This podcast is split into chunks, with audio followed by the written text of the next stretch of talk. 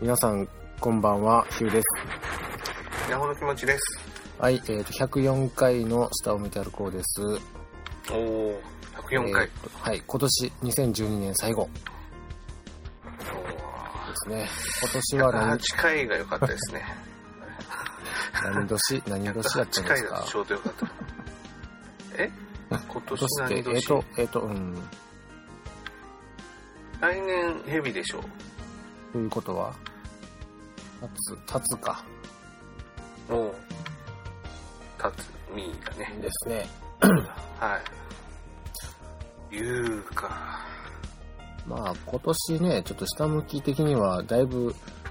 1月、うんね、休みがあったんでね、1月から2月の間にちょっとだけ休んでましたね。あ、そうだったのんですけど、 そう。はい。うん。まあ1年間あったことをそれぞれ振り返ってみようじゃないかと。おまあーどんな年やったかっていうのはね、みんな、あの、それぞれあると思うんですけど、うん。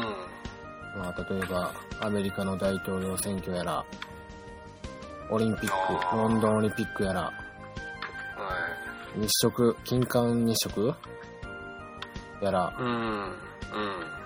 えーっと、マヤ歴が2012年で終わりということで、あの、なんか、世界が滅亡するとか、うん。そんなことが言われてましたけど。で、まあ、最後の最後にね、選挙がありましたし、そうですね。で、まあ、ああ、ね芸能人の方って、亡くなった方もね、たくさんいましたけど、はい。そうだね。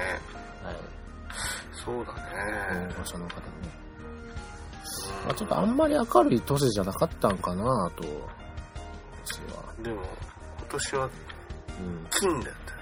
金。何なんですかね、世金相っ、て。世相。金。オリンピックってことなんですかやっね。ぱオリンピックが大きいんじゃないですか。ううん。ーオんリンピック、オリンピックな金じゃなくてオリンピックで史上最高のメダル数なんでしょ日本がうんあ。そう日本が取ったメダルの数がい今までで一番多かったっていう。うーん確かそうだったよね。ほぼ興味ないんです よね申し訳ないんですけど何それ。えオリンピックあんま響かないですよねオリンピックうんとワールドカップは響くでしょう、普通。そうでしょうねでも僕はほぼ響かないですね普段全然サッカー興味ないですけどね。ワールドカップ、日本 A 代表の試合とワールドカップは面白いなと思う,、思うよ、見てて。まあ多分見るからでしょうね見ないんで全く興味湧かないですね怒られるかもしれんけどそうね。うん別に見なくてもいいものは見なくていいと思ってます。なるほどね。あーそんなことやから人気が出ないんですけどね、この番組が ね。いやいやいや、ちょっとはっきり言っちゃう、言っちゃうんで。まあまあそう、いう。 はっきり言う。まあ、はっきり言えるうん数少ない場所だよね。そうですね。うはい。まあちょっとそれぞれ、あの、今年1年あったことということで、ん。うん。あの、ね、良かったことですね、を、ちょっと振り返ってみようかなと。そうですね。 3つずつ。三つずつ。はい。三つか。はい三つ。うーん。まあ僕どっはちからいきますあ三あ、つじゃあ、ヒューさんから。 3つタイトルだけ言うとちょっとねあの、うん事前打ち合わせとちょっと変わるんですけどうん。えっ、と取材旅行に行ったことおー、取そ材。うれからん。それから「狼子供の雨と雪それ何」これ映画のタイトルですあ、映画なんだ。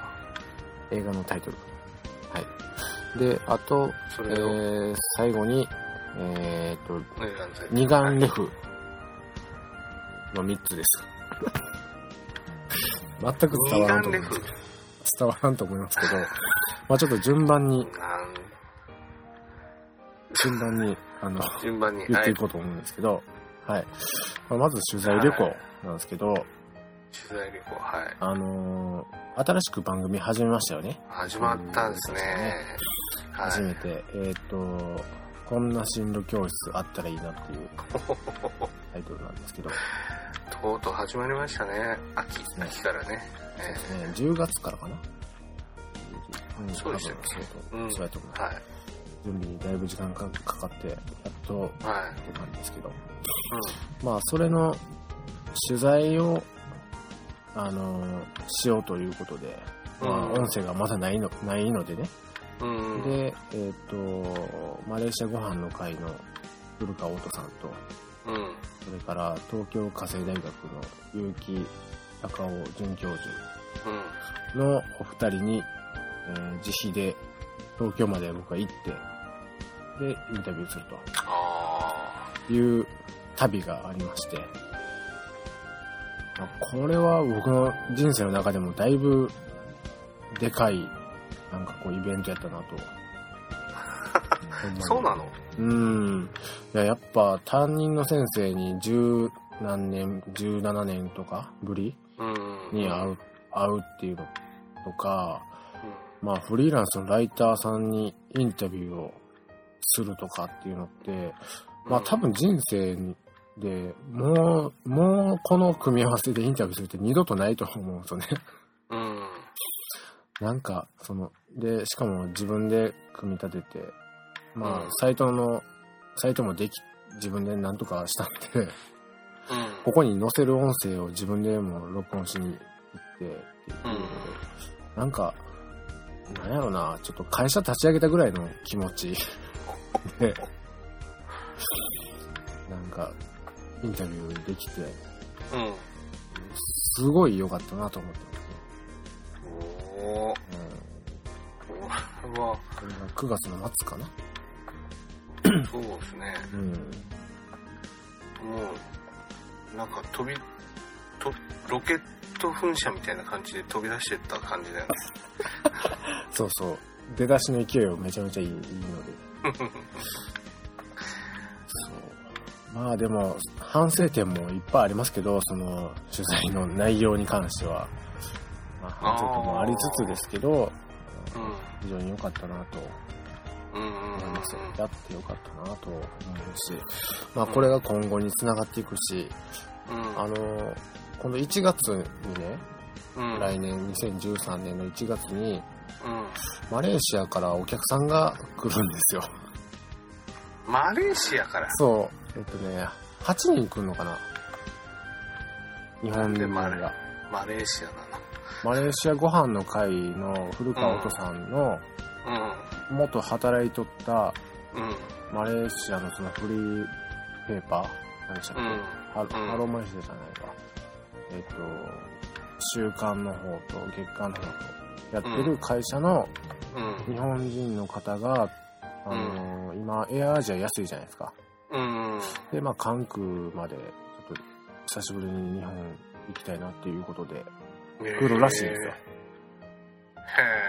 え。まあそれのお出迎えをする、どこまでやるかわかんないですけど、うん。うん。うん、しようかなといううん。とこなんですよね。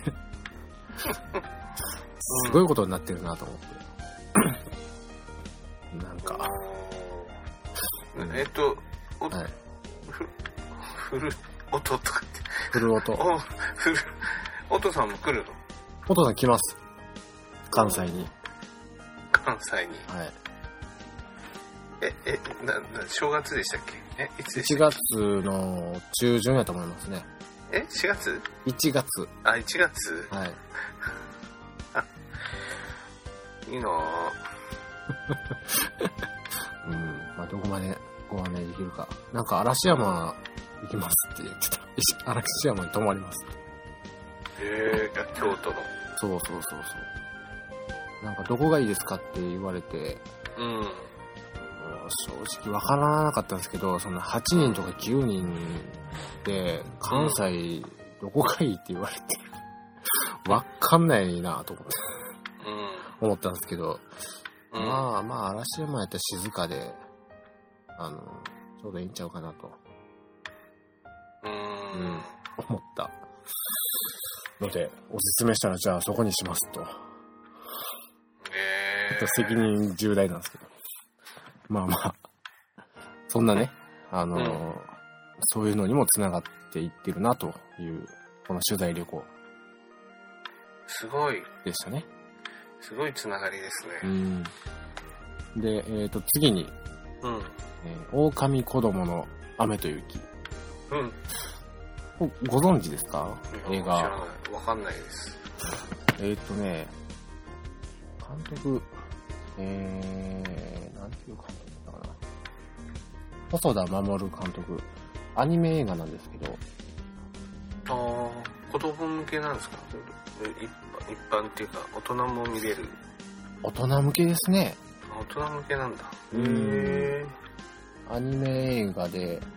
と、時をかける少女とあか、あ、うんうんうん。サマーウォーズとか、うん。うん。サマーウォーズとか、ああ、知ってる知ってる。それは知ってます。監督で、うん。うん。まあ今まではちょっと大学生向けぐらいの感じですかね。もうちょっと上の世代を狙っ狙ったというか、あまああ、そうなものので、へうん、なんかもうね、すごい楽し、楽しかったし、あの、え。うん。ものすごい残って、ああ、もうこれは今年一番の映画やったなって思っ本て、当。はい。8月に見に行ったんですけど、8月1日に。うん。うん。 8月に見たのがずっと一番でやっぱ残ったんだ。そうですね。おーあれじゃないのあの、なんだっけ、て、うん天地、違う。天地あの、岡田くんの映画じゃないの。ああ、天地名察うん。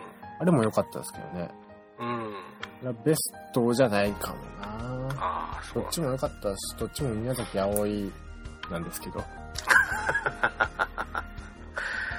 あの、狼子供の雨の雪のお母さん役が、うん宮崎葵が声を出してると。おー、そうなんだ。うん。あ、じゃあ結構メジャーなのね。そうかもしれないですね。えっ、あそとっ、か狼、狼男っておるんですけど、うん。この、えっと、お、なんやろ、親子、親子の、親の方、えっと、見てるかな。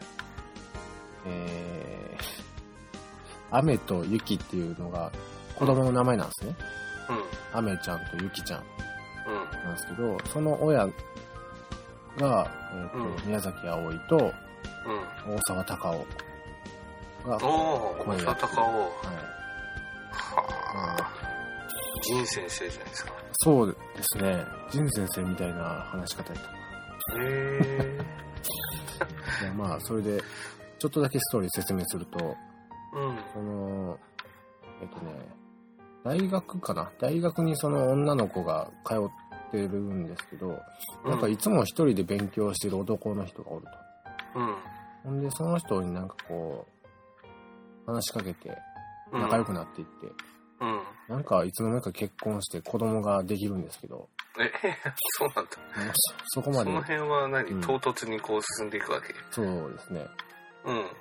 で実はその男の人は狼男なんですよ月月を見ると狼になる、ええまあ、結婚する前にちょっと分かってたみたいなんですけどうん。でまああの子供が生まれ2人うん。でなんかある時その男の人は死んじゃうんですねうん。なんか餌取りになんか鳥かなんかわからんですけど狼が食べるものを取りにうん。狩りに行ってる途中になんかこう足を踏み外したかなんかでうん。川に落ちて死んじゃうんですけど、まあ、そっから始まりみたいなもんですねああ、そうなんだ。うんでじゃあ親子2人じゃあ3人かでどうやって暮らしていこうかとうん。っていうので、あの、田舎に、誰も知らない田舎に引っ越して、うん。で、なんか子供が人間で半分狼なんですよ。でなんかこう、怒ったり、うん。こう感情を表現するときに急に狼になったりするんですね。はでそれが小学校に入ったらバレちゃうから、あ。うん。あの、バレへんようにしないといけないうん。と。う。いうんので、人里離れたところに、うん。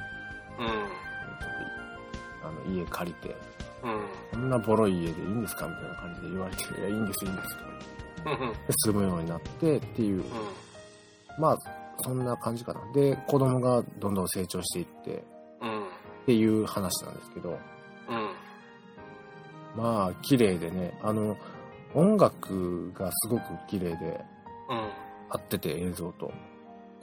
あ高木正勝っていう有名な人らしいんですけど、あ。うん。うん。僕その人の CD いっぱい持っててでうん。今年ライブに行ったんですよへえ高木さんのライブえ映画とは別であ全然別で京都のあのなんていうのかな和本都町の近くの小学校があるんですけど、うん。はい。廃校があるんですけどうん。そこでライブがあってうん。で行っててでその映画見てる時は知らなかったんですけど、もしかしてこのピアノ高木さんとかって思いながらエンディングロールスタッフロール見たらうん。高うん。木って書いてあったから、ああーやっぱそうなんやってへえ。なんかこういろいろこうつながっていって楽しかったですねそういうのも含めて楽しかったかなそうなんだ。うんあのー、全ての親が見るべき映画やと思いますねあら。だから子供早がく言ってくれないと。子子供終わがっちゃうじゃん。いやあ今の年が。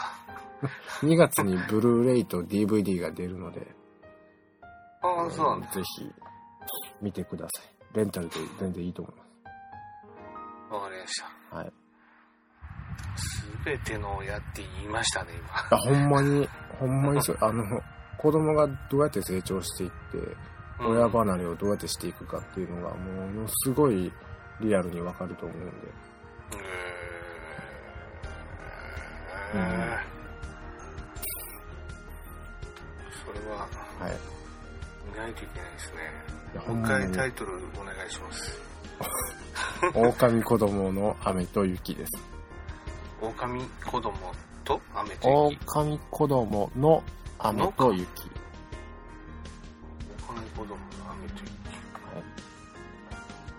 こういった狼ひらがなですね。狼子供はひらがなで。狼子供の、あ、狼子供でも出てきちゃったよ、Google さん。ん。エンディングがあの、アンサリーさんが歌ってるんですね。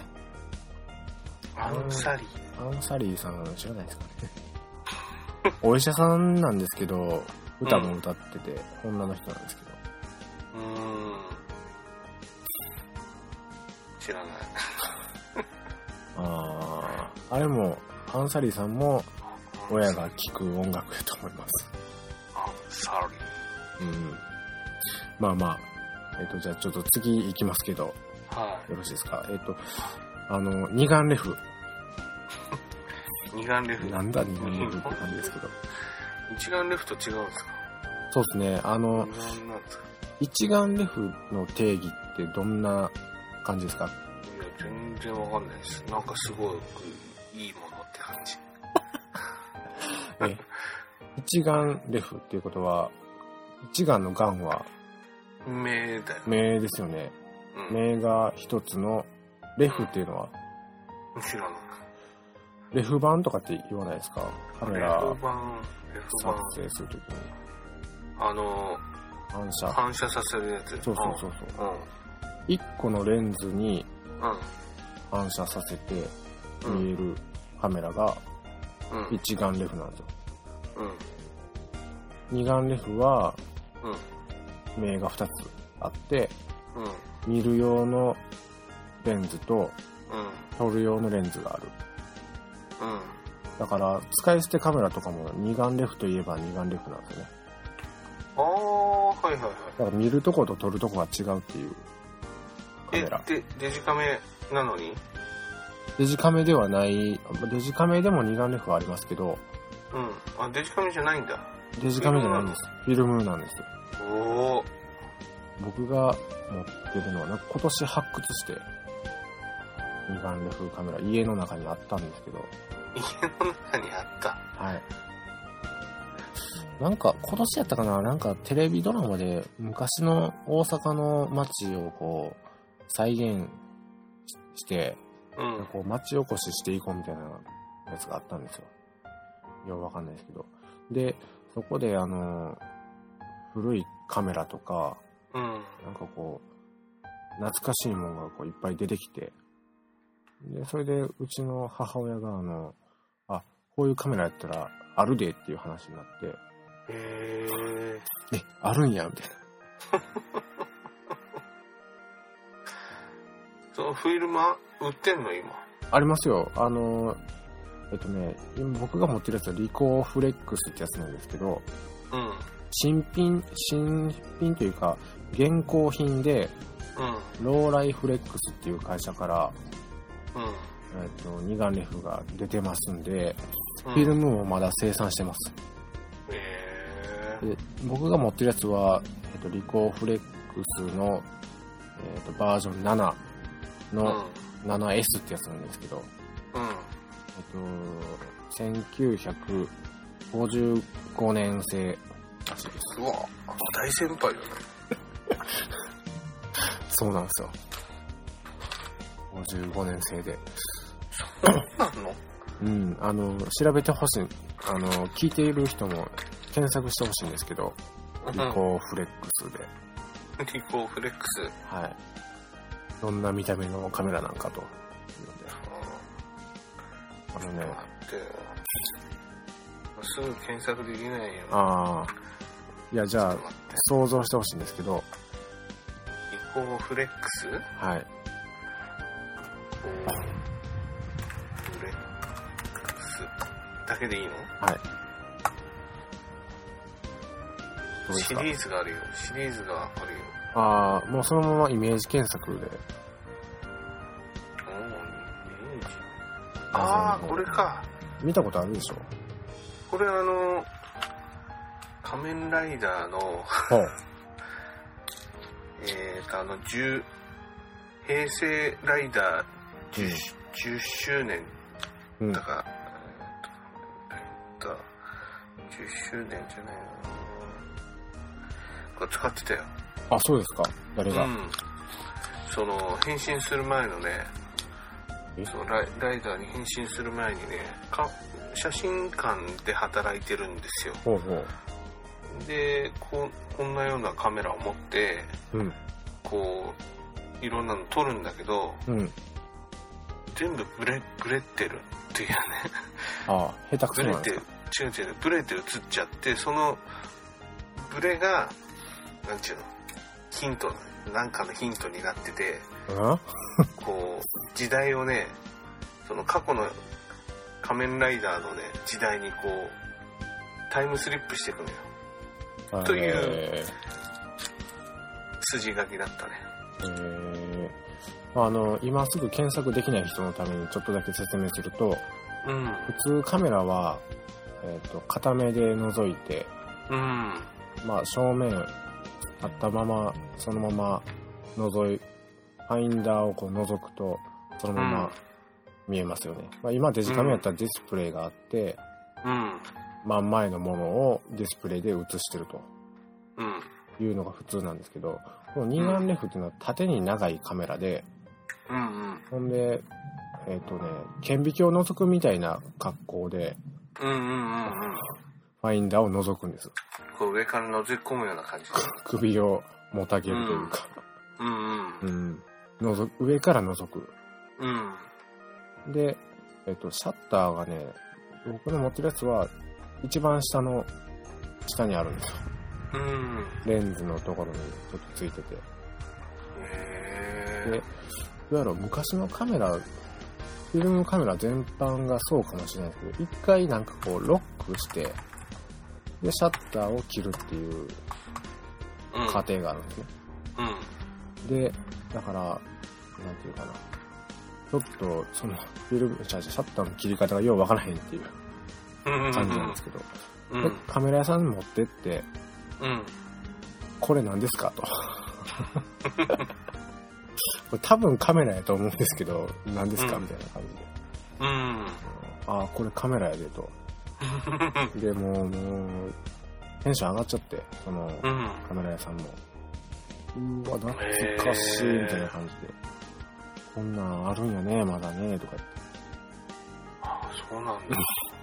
うん。で、あの、えフィルムが、えっとね、6、うん確か6センチ ×6 センチの真四角の写真が撮れる、うんフィルムで、確かうん、12枚入って、12枚撮れて500、540円かなうん。なんですよね。で、現像が1枚あたり、えっ、と、80円ぐらいって言ってたから、うんまあ。そんなもんなんですかね。うん。うん。まあ、現像はちょっと場所によってちゃうと思いますけど。あ、うん。やっぱそうだ。仮面ライダーディケイド。おー。そうなんですね。彼のね、や、使ってるのが、そうだよ。リコーリコーフレッフクレスでリすかコーフレックスですって書いてある。あ、ローライフレックスじゃなくて。ローライフレックスではなく、リコーフレックリスコー。フレックスって書いてああ、 そうなんやる。うん。えー、まあ今ちょっとね、あの、なんか、インスタグラムとか、でうん古いあの iPhone アプリとかね、あの、Android アプリでインスタグラムって最近 Facebook が買収した、あの、何写真加工サイトみたいなのありますけど、うん。ちょっと古めかしい感じに写真をこう加工するっていうのは、ちょっと流行ってますよね。うーん。インスタグラムみたいな。うん。でまあフィルムに興味持ってる人も多分増えててううん。ーんなんやろねこう今のとこ持っていくんですけど何これみたいな感じでみんなテンション上がるんですよねうん。あ楽しいですねうんすごいね。まあだからそれで今フィルム今あの現像に出してるとこでもうそろそろ出来上がって見せることができるかなっていう感じなんですけどへえ。まあそんな感じでちょっと話しすぎました。えっと、僕の2012年はこんなような年でした。カメラと映画と取材。そうですね。なんか、旅みたいな感じだね。ああ、ほんまやな。じゃあ今年のヒューさんの一文字は旅ですかね。おお、すごい。お お。じゃあ以、上、みたいな。じゃあ、バトンタッチです。えー、どうだろうな今年今年ね私の中であの、その3つか1つははい。その食育インストラクターとフードコーディネーターの資格を取ったっていうかうんうんこれは1つ非常に管理栄養士の資格を持っていたんだけども改めていろんな角度からもう一度食について勉強し直してすごいいろんな意味で発見があったのでうん。うんこれはものすごく自分の中でプラスになってよかったなとうん。うんうんうん。思うことでそれが一つとその絡みなんですけどその、はいまあ、食食についてのねこの食の何をこう伝えるかっていう伝えたいことがいっぱいうん。ありすぎてこう整理しきれない部分が実はあるんだけどもはい。その食の、うん、食の何を伝えるべきかっていうのがこう自分の中ではっきりある程度はっきりしてきたっていうその、うんうん。食育インストラクターとフードコーディネーターの勉強をしたっていうのもあるんだけどそれも踏まえてそういうのがはっきり輪郭がはっきりしたっていううん。この2つかなもう一個こう、もう一個無理やりもう一個なぁなんだろうか。まあ、その食につながるんだけども、うん。あの、の、じ、農業っていうのかな農農業っていうとちょっとこう大げさ、大げさなんだけども、はあはこう自分の食べるものは基本的に自分で作る作って自分で食べるっていうね自分で作るっていうのかな、自給自足までうんができたらまあそれは素晴らしいことなんだけど、うんうんまあ、そこまでいかなかったとしてもこうコミュニティでねこう地域地域でその作れたら一番いいんだろうなっていうのをすごい思うんですよ。うん。はい。まあ震災のこともあってその食べることとか生きることとかねうん。いうことがすごいこう身近にというか改めてというか、そういうのをすごい感じ皆さん感じてると思うんだけども、うん。そういう中でその、まあ、管理栄養士という立場でその食べ食べるそのあるものを食べるというところから常に話って出発しちゃうんだけど、はいはいはその前のその食べるものをどう扱うかっていうところのい。うん。スタンスまでこう見え見えてきたっていうのかおなこういう風なのができたらいろんなものが解決するなっていううん。そういうところはねはっきりした。まあ、自分の中の世界なんでうん。どうはっきりしないのかなと。こう何かこうこういうこういうものなんですっていうところまで言ってないんだけど自分の中で今までぼやっとしてたものがうん。あこれはこういうことこれはこういうことこれはこういうことであの突き詰めていくとこれはおこれでいけるなとうん。そういうのがこうはっきりした1年だったかな。おー、なるほど。うんうーん、そっか、でもフードコーディネーターとで食育インストラクターですね。食育インストラクターうという資格を取り、ん。でまあ、あの、小江戸川越という場所でうん。うん。地産地消、地産地消、うん、地産地消うんっそてこまでいう、言うと言い過ぎですかうん、地産地消ってなんかなんちゅうのけ経済的なものも絡んでう。うんうくんるでしょ、んもっとなん,、まあ、なんていうかな商売系とかそういうものを排除してあ、基本的にその人が生きるというね、うん。きうん、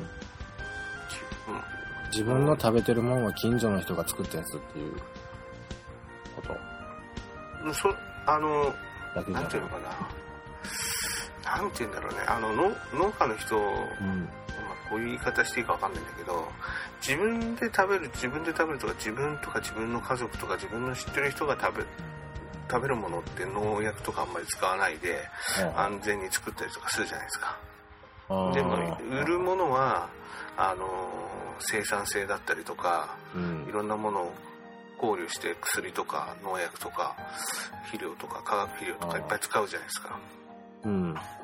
そうやって商売になってくるとあの効率とかそういうものを考えてはいはあの良くないと分かっててもそういうものを使うじゃないい。うん。なんかでこもう、飲食店のまかないとはちょっと逆の発想ですよ ね。まかないってもうなんか汚いし、なんかもう栄養価も関係ねえみたいな、残ってるやつ、とりあえず混ぜとけみたいな感じですけど、うそうじゃなくて自分の食べるもんは、んうんせめて農薬があんまり入ってないうんもんにしようと、すぐ食べれるし。うんそうそうそうそうでそういう人がさうん。例えばうんどうなんだろうなこの団地団地でさここはこうこう30世帯ぐらい一つの塔にあるわおけーですよはいまあは30世帯だったら、まあ、どっか、うん、1世帯か2世帯ぐらいがあの専業で農農業やってればい。うん30世帯分ぐらいの食べ物はなんとかなると思うんですよね、うんうんうん、そういうふうにすればさあのみんなまあ家族家族っていうかし知り合いじゃない、うん知り合いだから、あ、この人たちが食べるんだなと思ったら、そういう変なもん使使わないでちゃんと作るじゃああ、はいはい。ん。で、その、そういうものに対してはきちっとお金払って買おうと思うじゃん。うん。そういうものが、と食っていうの、食の基本なんじゃないかなと思うんですよ。ああ、それね、あのね、劇の演出家のうん。平田織田さんが同じこと言ってましたね。ええそうなんだ。まあ、ちょっとニュアンスが同じことなんで、意味は違うかもしれないですけど、うん。あの、何って言ってたかな何何の食べ物やったかな東北の食べ物で、うん。あー石巻港で取れる、何って言ってたかなあーまあ、例えばタイ、タイにしましょう。取れるかどうかはわからんけど。うん。を、まあ、たくさん取って、うん。例えば1匹100円で取ると。うん。で、い今まではそれを東京に500円で出してたと。うん。 1匹ね。例えばですよ。値段はわかんないけど。うん。で、そのやり方やったら、うん。まあ食べ物、なんなんていうかな、うん。お金だけがこう返ってくるだけで、うん。そこで取って、そこで食べるっていうことをほぼしないですよねうん。と。で、その人、その漁師たちって、コンビニでおにぎり買って食ったりとかうん。してるよねと。うん。なんかそれやと、まあ、お金は確かに短期的にはいいかもしれんけど、うん。長期的に考えた時に、もうちょっといい,、いい方法ないんかなと。その、一、匹あたりの値段が下がっても、うん。ご東京で500円で売れるもんが、を、まあ、運送代とかが、されるから、もうちょっと安くできるじゃないですか。例えば300円とかうんに。して、で、うん。そこにお客さんを呼ぶ、あの東京からお客さんを呼ぶとか、他の地域からお客さんを呼んでうん。活性化するっていう方がうん。いいんちゃうのっていう。うん。なまあだからちょっと目的は違うかもしれないですけど、うん。うん。そんなようなことをおっしゃってましたよ。あの、食、食をね、ビジネスにするっていうのは非常にこう、うんなんていうの、こう、あの、矛盾が生じるんだよね。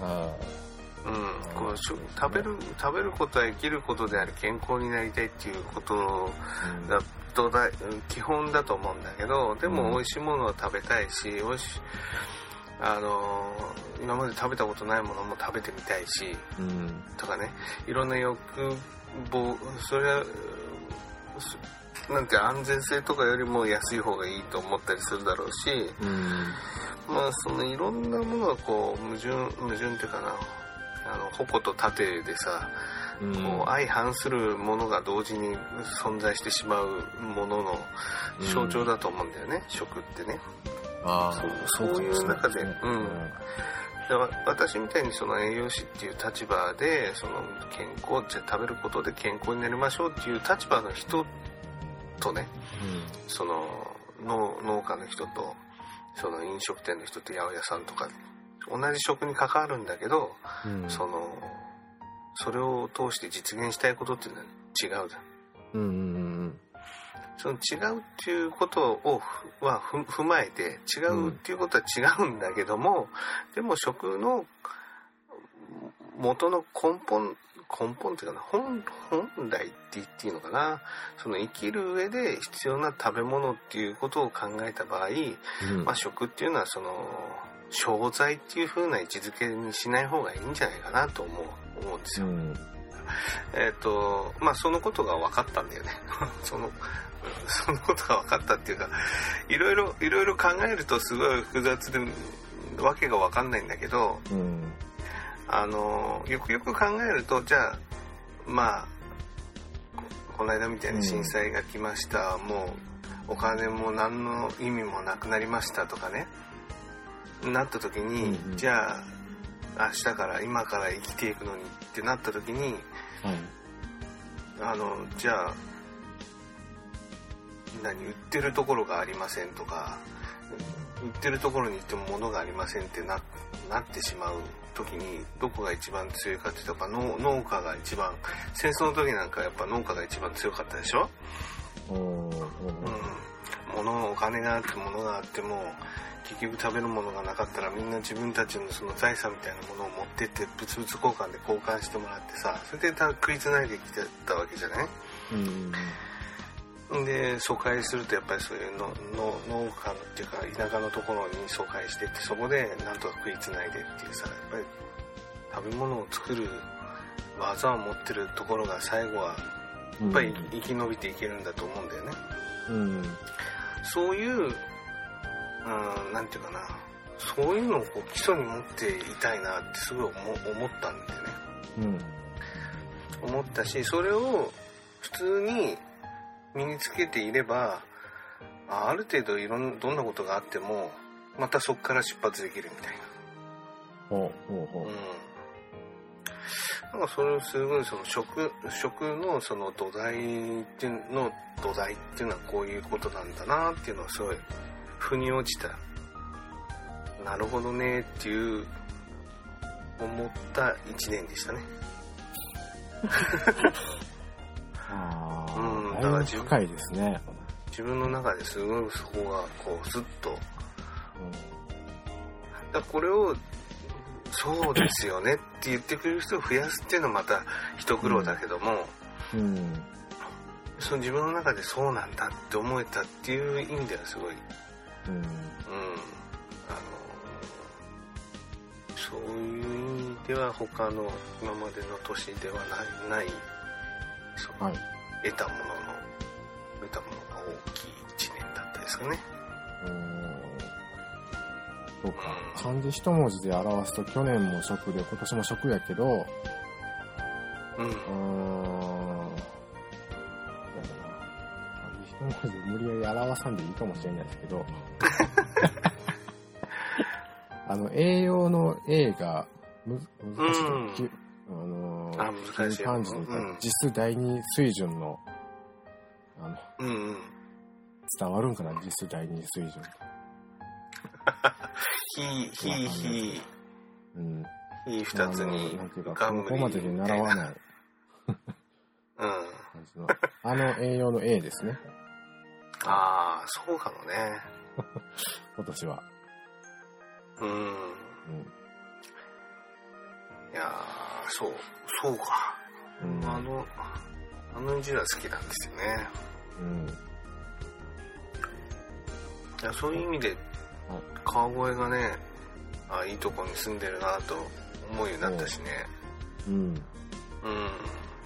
川越なんか財産のちょっと見渡せばやっ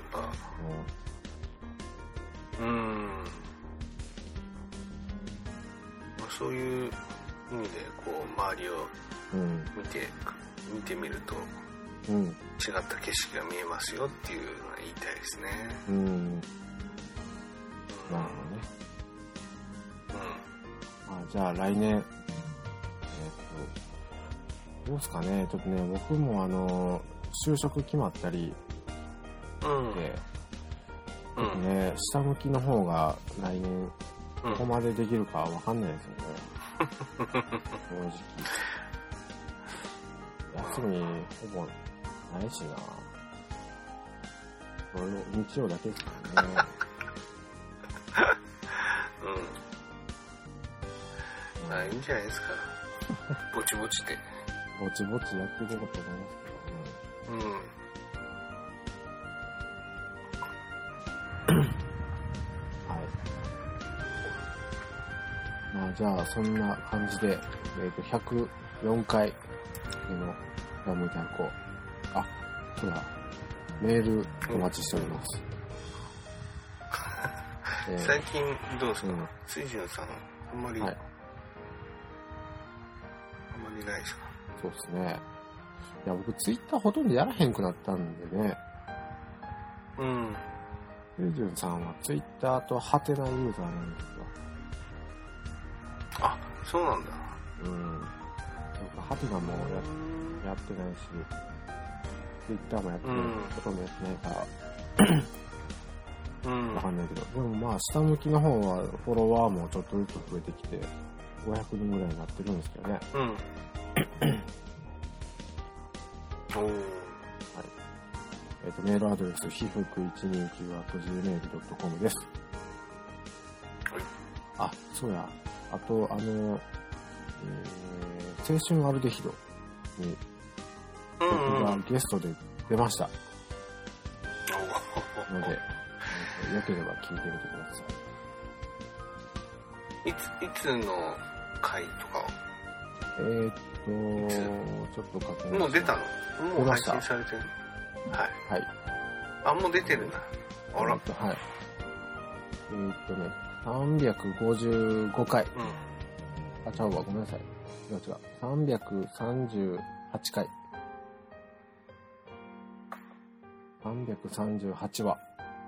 338話。ちょっとね、反省というか、なんていうか、ちょっとあんまり自分の中で出来がよろしくないので、あの、なんやろな、なんかこう、胸を張って、うん。出ました、やったっていう感じじゃないんですよね。それだけが、聞いてもらって申し訳ないなと、後で反省してる。そうなんですか。あの下向きやとこのテンションでいいんですけどね、うん。やっぱ他の番組出るときはテンション上げていかなあかんなと。そうですか。なんかね、初対面でテンション上げるっていう、ね、練習しないとおいかんなと思ってますけど。ーお発見した。発見しました。終わったら聞こう。はい。まあね、話したんやろうなっていう感じですけど、あの、う職業の話をしてくださいというリクエストがありん。うん。なんですけど、職業の話はそんなにしてないっていう。 あの進路教室でうん。相談来たらどうするんですかって聞かれて、うん。でも進路に迷ってますっていう相談が来たらどうしますかって聞かれて、うん。あーっと今まで出てくれた人に相談しますと。いや、そうじゃなくて、あの、あなたに、僕に答えてくれと言われた時はどう答えますかって聞かれて、いや、まあ、やりたいようにやった方がいいと思いますよって。特にアドバイスはないですっていうえことを言ってましたね。ー、そうなのうん。あらあらあらあら。いや、僕アドバイスないっすよね。こんなに。そこはバシッと言わないと。あーね。うん。だだ今考えると、うん。あれですわ、他の人に仕事の話聞くのが好きでうん。始めた番組やから、うん。まあ、他の人にいっぱい聞いたらいいよとか、っていう話になるんですけど、うあん。の人の仕事の話聞くの面白いようん。と。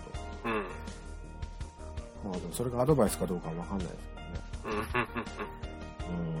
他に、その、青春アルデヒドのお二うん。人うん。は、あのー自分の、あの無責任にガンガン言っていいと思うと、うん。アドバイスするんやったらね。うん。こういうふうに思うよと。でその、あの例えば、えー歌手になりたいんですけど、どうしたらいいですかね。大学に行くべべきでしょうかね。うん。言われて。ういん。や歌手になったらいいんちゃう大学なんか行ってる場合ちゃうんちゃうっていうのをはっきり言ううん。と。で、それを決めるかどうかは本人次第だし、うん。別に責任を持つ必要はないうん。と。まあそんなことをおっしゃってまなるほど。す。聞いてくださいそのうんお二人も、あれですよね。えー、進路教室の方にはい出てくださるんですね。はい。そうですね。そうっすか。ヒューさんの、じゃあ、楽しみに。まあまあ、でも聞いてみてください。あのー、うん。笑えるところはちょっとあると思うんで。おー。うん。じゃあぜはひ、いこの後、はい聞いて楽しみます。お願いします。 ではでは、まあ、こんなあたりで、そうです今ね。年は終了ということで、今はい。年も、ああ、今年もこれで終わりか。うん。うん。良いお年をです。こういうセリフを言うような時期になってしまったのか。そうですね。はい。さん、良いお年を。えー、年を。なんで仕事しなくちゃいけないの今の仕事を続けててもいいのだろうかそんな疑問を持ったことはありませんか学校では教えてくれない人生の先輩に伺うインターネットラジオ「こんな進路教室あったらいいな」を聞いてみてください URL は進路教室 .com 進路教室 .com です